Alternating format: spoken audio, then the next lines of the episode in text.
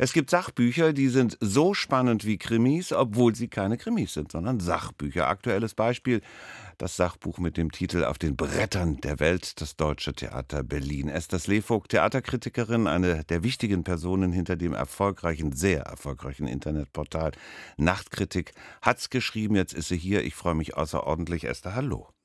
Hallo, ich freue mich auch.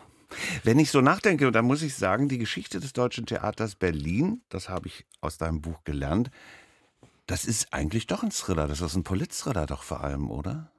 Total, total. Es gibt, glaube ich, kein Theater in Deutschland, an dem sich so exemplarisch die wirklich sehr dramatische Geschichte dieses Landes erzählen lässt. Und dann eben auch noch mit Kunst und mit Künstlern. Das war einfach eine Herausforderung, der ich irgendwie nicht mich entziehen konnte oder so.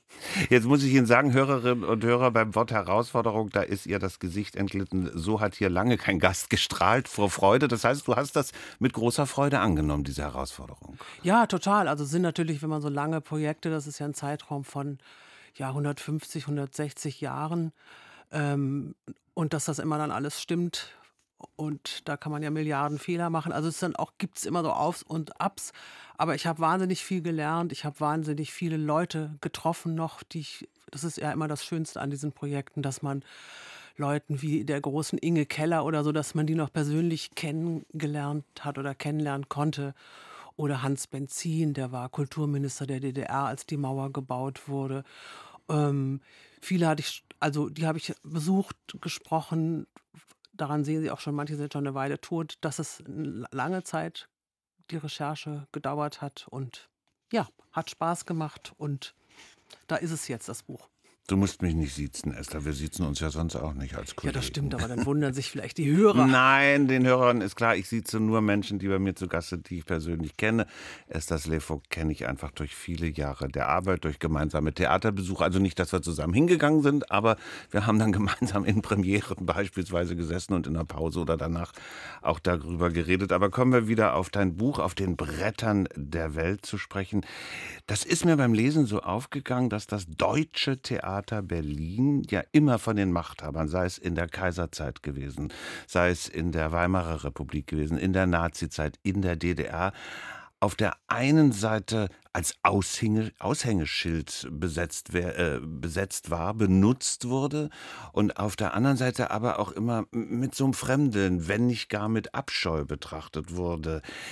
Diese Konflikte, woran liegt das eigentlich, dass ein Theater so eine Bedeutung für Kaiser, für Diktatoren, für Politiker bekommen hat? Naja, das ist so einfach jetzt nicht zu beantworten. Es ist ja ursprünglich gegründet worden, das Theater als ein gegen, bürgerliches Gegentheater gegen die Hofkultur, als das möglich wurde, also e, Ende im letzten Viertel des 19. Jahrhunderts.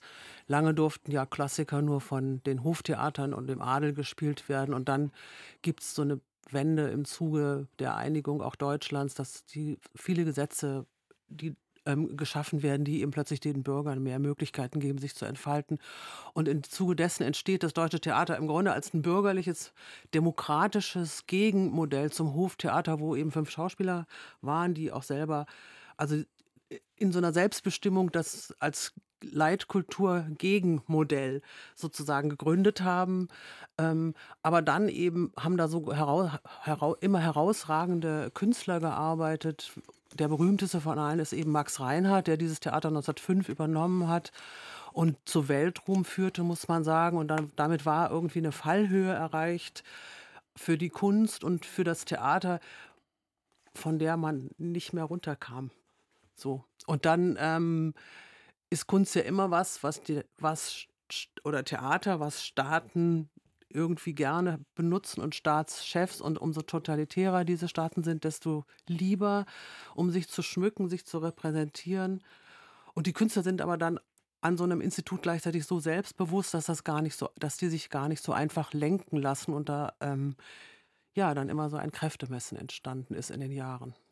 Traurig muss ich dann jetzt konstatieren, diese Zeit scheint vorbei zu sein. Theater hat nicht mehr diese Bedeutung heutzutage. Und hörst du auch deshalb vor etwa 30 Jahren dann auf mit der Chronik? Da endet das Buch ja dann. Nee, das äh, hatte damit nichts zu tun. Ich fand irgendwie die Geschichte der Restitution an die Erben von Max Reinhardt. Das war ja als Privattheater geführt und wurde erst durch die Enteignung durch die Nazis eigentlich ein deutsches Staatstheater, das Deutsche Theater. Ähm, das fand ich irgendwie einen dramaturgischen runden Bogen dafür. Es steht auch irgendwie dann diese verunglückte Begegnung zwischen dem Thomas Langhoff am Ende und als Intendant dann, als Intendant eben und auch Sohn eines anderen berühmten Intendanten des über Deutsches. den du ein tolles Buch auch geschrieben hast, Wolfgang Langhoff. Genau, ja. Und ähm, dann ähm, das, da kommt ja nichts, das kommt ja nach der Wiedervereinigung oder nach dem nach 1990 kommen ja irgendwie diese ganzen abgerissenen Fäden nicht mehr wirklich zusammen und man merkt es eigentlich bis heute, dass dass diese Dämonen der Vergangenheit, die irgendwie nicht versöhnt worden sind im Grunde mit diesem Prozess der Wiedervereinigung oder wie auch immer man das nennen möchte, 1999, was da stattgefunden hat, dass die irgendwie nicht befriedet worden sind. Und ich habe dann gedacht, ich bin auch vielleicht zu nah dann noch dran und ich lasse es jetzt mit diesen offenen Fragen enden, dieses Buch. Ähm, ja, weil ich die Ant Antworten auch selber noch nicht hatte, weil die Zeit eben noch nicht weit genug weg ist. Für mich natürlich besonders spannend. Du bist ein Kind des Westens, du bist in Paris auf die Welt gekommen, bist in Westdeutschland aufgewachsen, hast studiert, bist sehr erfolgreich seit vielen, vielen Jahren. Nachtkritik habe ich schon erwähnt. Ich bin zwar auch im Westen geboren, aber dann im Osten aufgewachsen und in Berlin, in Ostberlin natürlich ins Theater gedremmelt und das deutsche Theater war ein mir besonders wichtiges. Da war ich als Jugendlicher Mitglied im Jugendclub des Deutschen Theaters Berlin zu DDR-Zeiten. Und da möchte ich mal äh, kurz zitieren, ein ganz wichtiger Mann am Ende der DDR. 1984 ist er Intendant geworden, sehr berühmter Schauspieler Dietermann, den ich persönlich auch sehr gut kannte. Und da schreibst du in deinem Buch. Doch es gab auch diejenigen, die sich nicht in Widersprüchen einrichten wollten, weil dieser Staat, also die DDR, ihnen noch immer als das bessere Deutschland schien. Die Mängel der Gegenwart waren aus ihrer Sicht Kinderkrankheiten einer Zukunft, die noch immer möglich war so wie es nach der Französischen Revolution zunächst Chaos und Terror gegeben hatte, Krieg und Besatzung. In Deutschland hatte es immerhin fast ein Jahrhundert gedauert, bis die Ziele der Französischen Revolution begonnen hatten, die Gesellschaft zu erreichen. Und doch war sie in vielen nur ein Versprechen geblieben, das vielleicht erst mit dem Sozialismus eingelöst würde. Zitat, ich weiß nicht, ob ich im Westen so möglich gewesen wäre, wie ich im Osten wirklich werden durfte. Ende des Zitats, das hat der Schauspieler Dieter Mann nach der Wende seinem Biografen Hans-Dieter Schütt erklärt.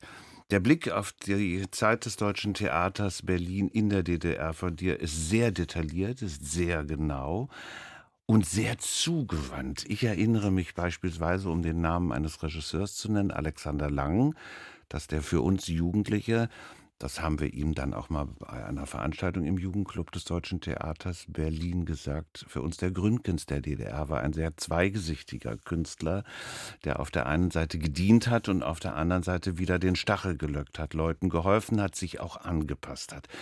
Diese sehr schwierige Zeit, wieso hast du als Frau aus dem Westen da so eine Affinität? Das war ja auch in dem Buch über Wolfgang Langhoff schon bei dir zu spüren, dass dich das ganz besonders herausfordert und interessiert. Wie kommt das?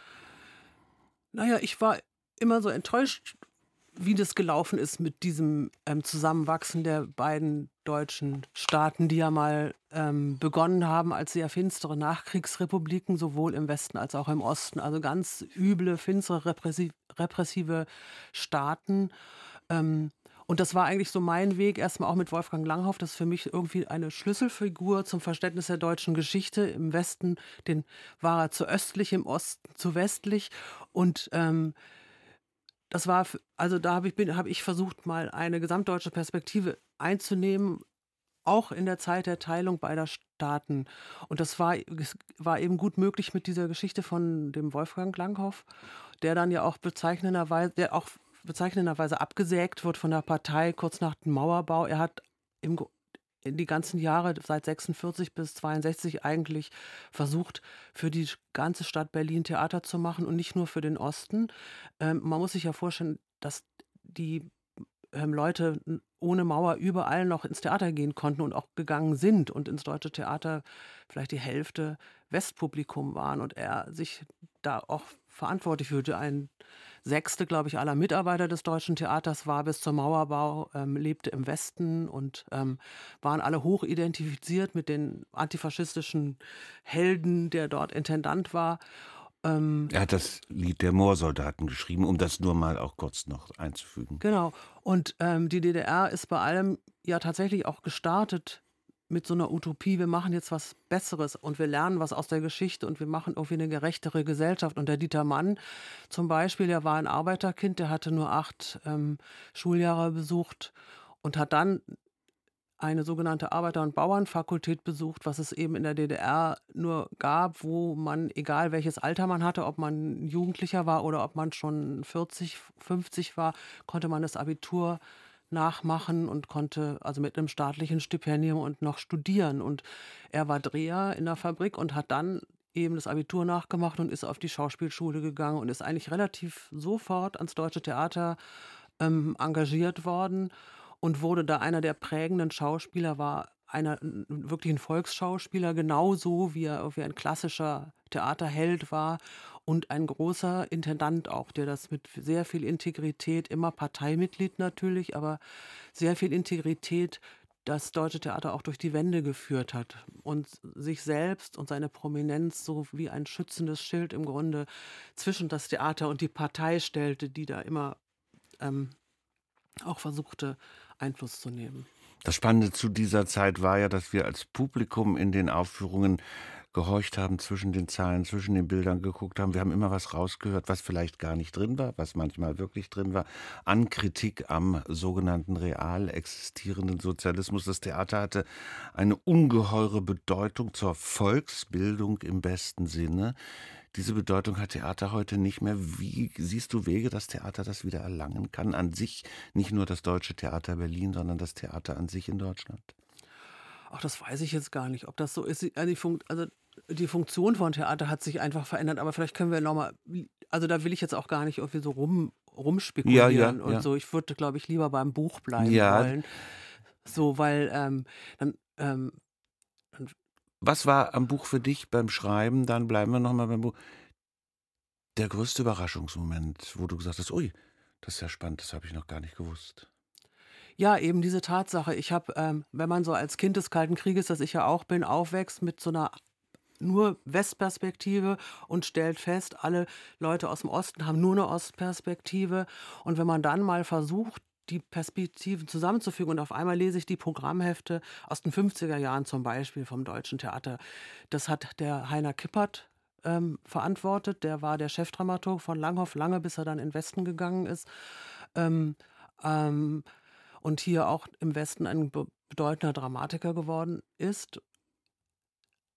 Der dachte ich, der macht diese Programmhefte für Westler und für Ostler. Er erklärt einerseits einem neuen Publikum, einem Arbeiterpublikum, kurz und bündig die, die, die Klassiker neu, auch eine ganz simpel, ganz einfach eine marxistische Sichtweise oder so. Und oft in der zweiten, im zweiten Teil des Programmhefts erzählt er dem Westl, Westler, wie er eigentlich auf die ähm, Politik gucken sollte. Nämlich ist der Koreakrieg zum Beispiel, ähm, wo die Westler ganz andere Ansichten vertraten als die Ostler, weil sie eben Feinde waren. Und das fand ich eine unglaubliche Erkenntnis, dass ähm, also dass diese dieser Gewaltakt, den das bedeutet hat, diese Sichten erstmal so zu trennen und was das für ein langer und schwerer Weg ist, überhaupt die eigene Mauer im Kopf abzubauen und ähm, die eigenen ähm, Sichten zu erweitern und irgendwie die eigenen ideologischen Verblendungen auch überhaupt erstmal zu erkennen. Ne? Esther Slevogt, auf den Brettern der Welt, das Deutsche Theater Berlin im Christoph Links Verlag entschieden. Ich habe es wirklich verschlungen, ein Page-Turner, wie man so sagt. Ich konnte gar nicht aufhören zu lesen. Ich glaube, nach zweieinhalb Nächten war ich durch. Ganz spannendes Buch. Und eine Frage zum Schluss, Esther, muss sein. Es ist so schön geschrieben, die vielen Verweise. Und es hat auch so poetische Momente. Schreibst du mal einen Roman? Ich habe gedacht, du solltest mal einen Roman schreiben. Ich denke gerade tatsächlich darüber nach. Vielen Dank für das Gespräch. Danke auch.